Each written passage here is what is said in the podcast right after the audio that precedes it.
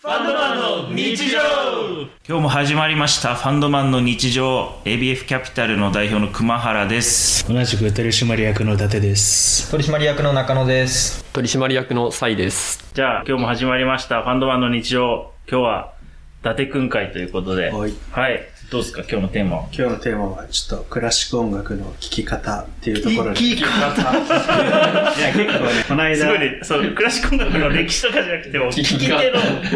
我々にとっては有益そうなです情報になるこれから年末に向けてそうこの間すごいね我々の同期のうんアッキうん。うんー、彼ジャズ大好きだから、うんか彼なんかクラシック音楽うんどうやって聴いていいかわかんねえって言われあて確かになってうん自分も現代音楽とかの割と先鋭的な曲になると、うんもはやどうやって聴いていいかわかんないっていう感じにな聞っきてしま方うっしてなんだそもそもどうやって聞くっていうのはね、楽しみ方なそう媒体ってなくてそう、まあ楽しみ方かな。楽しみ方ってまた方がいいかもしれないけど、ルールとかね。例うえんうんば、じゃあコンサート会場で。あコンサート会場でどう楽しむか。そうどう楽しむかあまあまず一つは、あの、一級合わせるっていう。何それ自分の中で、これちなみにこれ完全に N イコール1の、あの、楽しみ 方なんで。あいきなり、いきなり、いきなり。あでも結構、いやでもね、共感してくれる人多いと思うんだけど、あの指揮者でもいいし、誰かどの演奏者でもいいから、うんそのオーケストラで息を合わせる。あの、息継ぎの部分で自分も息を吸うとか、なんかそあーいや、なのんリかズめっムちゃ過呼吸になるのかと思いや指揮基本指揮者に合わせればいいと思うんだけど、いなんかそう呼吸の音とか聞こえるから、普通に。それとちょっと合わせてみるっていうのおでー、そうするとそうなねの、一体化が、もうちょ一っと、体化ね、できる初心者のところからね。いき そうなり安倍トーク。そうそうそう30分後ぐらい。レ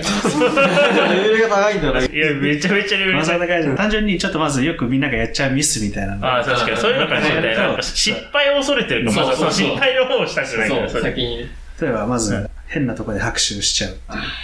これはね、結構ややりがちなんだけど、クラシック音楽って、一つの曲が4つとか5つに分かれてたりするから、1楽章、2楽章、3楽章みたいな形で。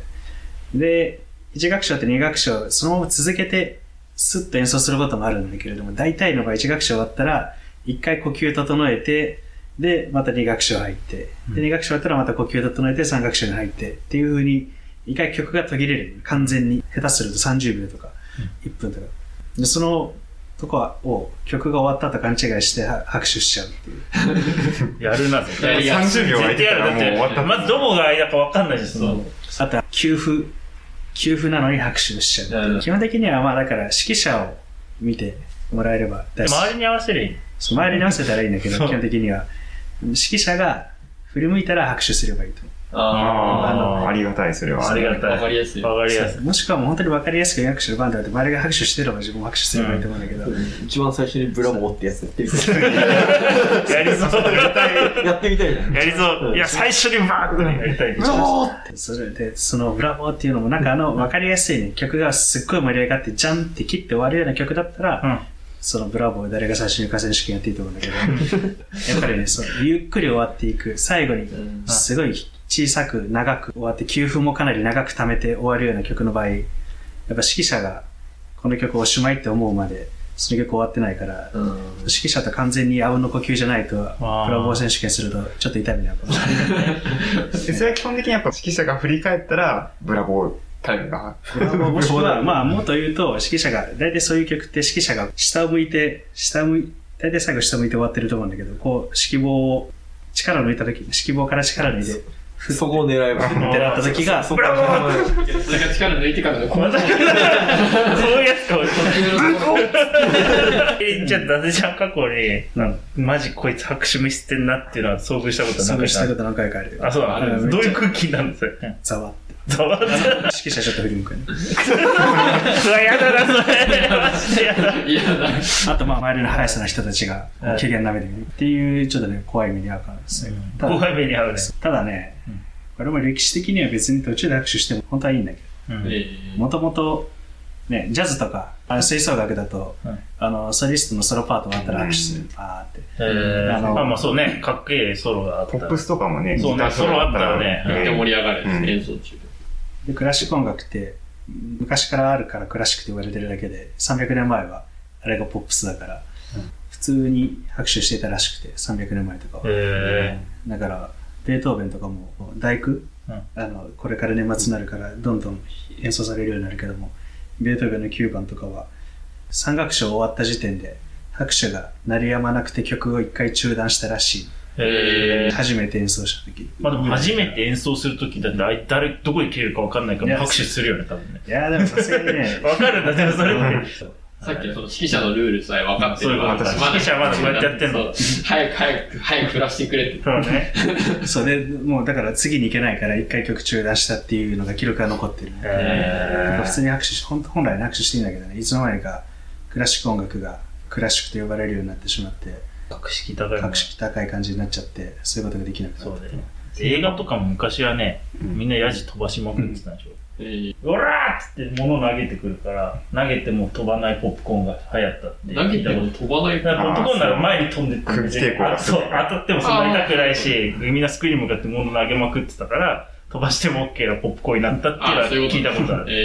えまあ、今じゃそんなの誰もやってないけど、で食べるときにあんまり音がしないからだと思ってたけど。そう投げるって確かなんかなんかで読んだわ俺、はい。うんそそれ何そういうのってやっぱマナー講師みたいな人が突 然うー、突グラ然フ現れこる。うしよクうラシックマナいーやクラシックいやは逆輸入的な感じになってるんじゃないかなと思うんだけど、あの、多分ドイツとか今でも、ね、あのベルリンフィルとか野外コンサートやってたりとかして、そこだと普通に結構みんながわちゃわちゃしながら立ち見で聴いてたりとかうんするけども、多分まあドイツとイタリアと、まあフランスもかな、でも、まあ基本ドイツとイタリアが多分クラシック音楽の聖地というか、すごいところだから。そこから、でそこではそういう楽しみ方されてるけども、多分イギリスとかアメリカに輸入されて、あっちではなんかもう大陸のもうすごい音楽みたいな感じでこうかしこまって聴いて、日本でもそうだし、っていうのがまた逆輸入されて、だんだん格式高くなっていたんじゃないかなって、自分は勝手に思ってるけど、これはちょっと諸説しかないと思うけどね。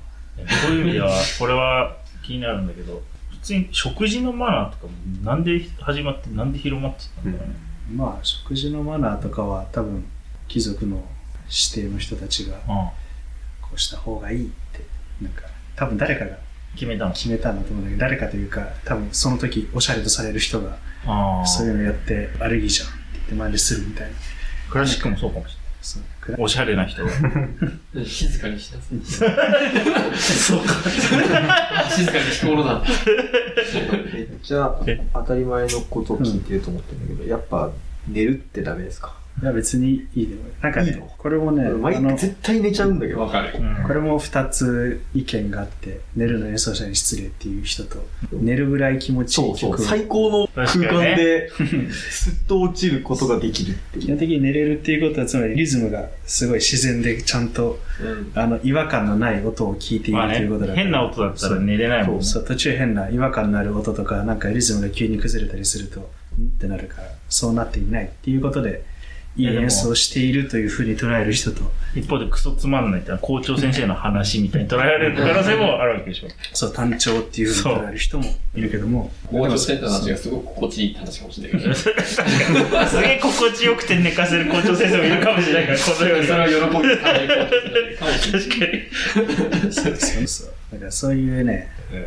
まあ、マナーっぽいのはまああるっちゃあるんだけどでもそこはね、まあ、そういうもんだと思ってフォークを外側から使うとか、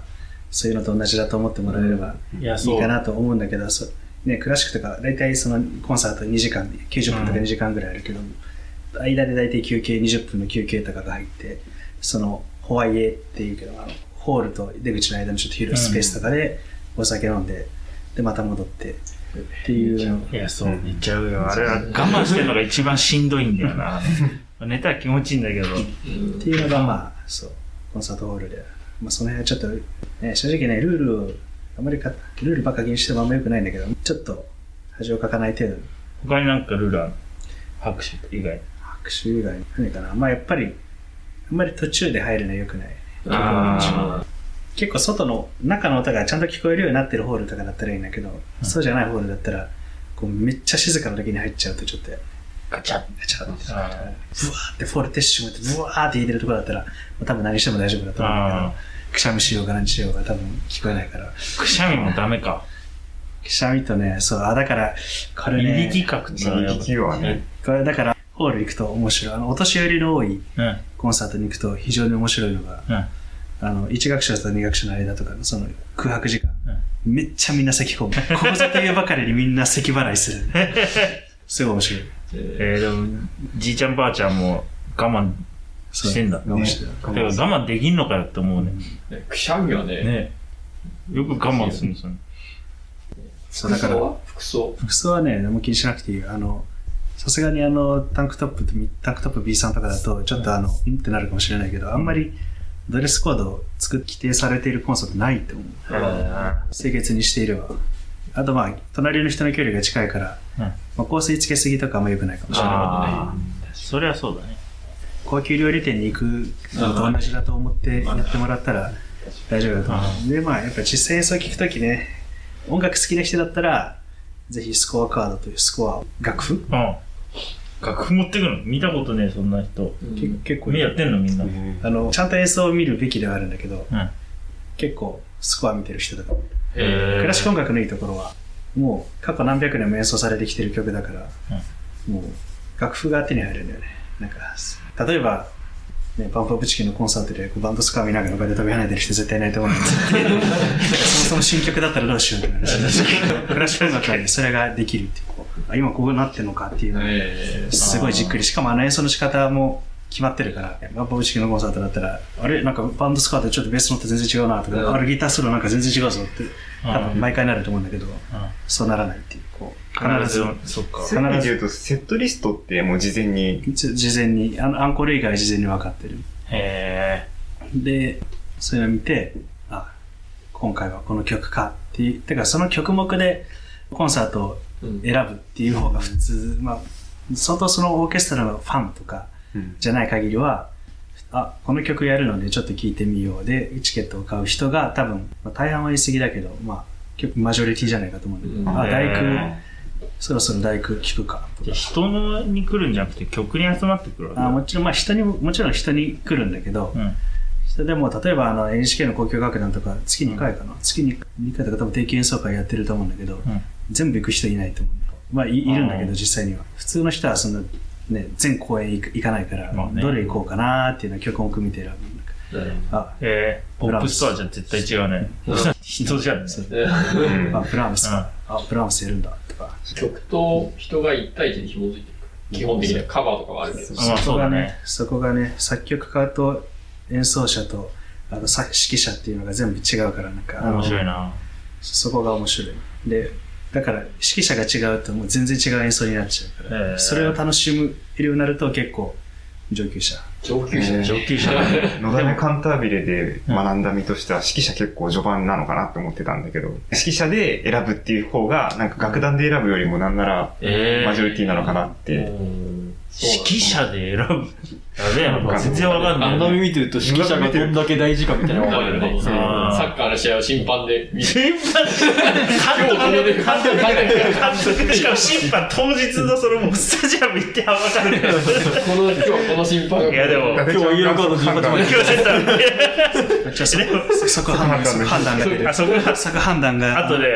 俺俺のすごい好きな審判がいて J リーグに八木茜ちゃんっていうね、あのちゃんって呼んでんだけどおおじさんなんだけど、え大ファン大ファンで、ひらがなで茜ってなんか男の人はすげえなんかなんか可愛らしいかと思ったら普通におじさん出てきてめっちゃ好きで俺茜ちゃんの試合めっちゃ喜んでてやっぱあるじゃんあるはいあるでも行って、しん今日の審判はって言って、帰国前に出てきて予約してるから、あうんかれちゃんだってテンション上がるだけど、別にあかれちゃん目的には行ってないんだけど。急進白井と多か。分白井の、ああー、マジでマジワンジで。とかあれはいつわかんのあれもでも当日じゃないそうだよね。あ、じゃあ、わかんないんだ。調べようと思えば調べられるんじゃないのかな無理なのか出てんのかね。でもまあ、えでも無理だと審思って判とかは買収されちゃいけないから、そう当日までわからないんじゃない確かにやっぱ監督だね。監督か指揮監者督試合中はなんかこうやってるだけに見えるけども、はい練習の時すごい頑張ってるい。やいや、あの、メモ書いてるから。森保森保監督めっちゃですよ、音。デスノートと呼ばれてる。そうだからクラシックはそうやって、まあ、でも曲から入るのが一番簡単だとは思うけどね、なんか好きな曲見つけそてうだねっていうのとあとポップスとはちょっと違うからそのポップスってこう分かりやすいメロディーがあってサビみたいなのがあってコード進行も結構分かりやすくて、あ今なんかサビ来たわっていうのがあるけどもクラシック音楽ってベートーベンの「第九もあの有名なフレーズの部分とかも多分開始45分ぐらいで登場するから、初めてあのフレーズが。ええ開始40分ぐらい経って。あそこから始まるもんですね。最最初マジでね、 寝てるよ、普通に。普通に寝てて、なんかこう、徐々に盛り上がってきて、突然歌い始めるみたいな感じになるはず、確か。え一応1学者、2学者、3学者がそれぞれあって、あの大工の構成は1学者、2学者、3学者それぞれメインテーマがあるんだけど、メインテーマのフレーズが4学者ちょっとずつ出てくるんだよね。1学者のフレーズがふーって出てきて、うんで、それ出てきたらすぐチェロとコントラバスがブワーって書き消すっていう、そのメロディーは書き消すっていう。え同じ無料でまた復活するんそうです復活して、2学者のメロディーが復活してきへて、ーでそれをまたチェロとコントラバスが書き消すっていう。九の段みたいだな。そう三楽章が出てきて書き消すみたいなのをやって、うんで最後四楽章のその有名なフレーズがちょっとすっごい小さい音で多分ビオラからかなビオラからちょっとブーって始まって、始まってでだんだん楽器が足されていって最後有名な部分になるんだけどあれはなんか、まあ、歓喜の歌歌詞にもあるけど自分が聞きたいのはこんなもんじゃねえみたいな一楽章とか出てきていやこんなこれじゃない二楽章できてこれじゃない三楽章できてこれじゃないで四楽章のフレーズができてこれだーっってていうなかんっていう構成になってる。えー、それ45分かけてやるのそれで5分かけて、ようやくこれだーっていうのが出てくる。それでフロイデってずっと言ってる。っていう、あの、構成になってたりとか。だからそういうなんかね、こう、ストーリーだと思って見るっていうのなるほと、どあと絵を、絵画見るのと一緒で、まあ映画を見るような感じで気象転結を意識して見るっていうのと、あと絵画を見るのと一緒で、やっぱ、歴史が、なんでその曲作ったのかっていう背景も結構大事だったりするから。後編へ続く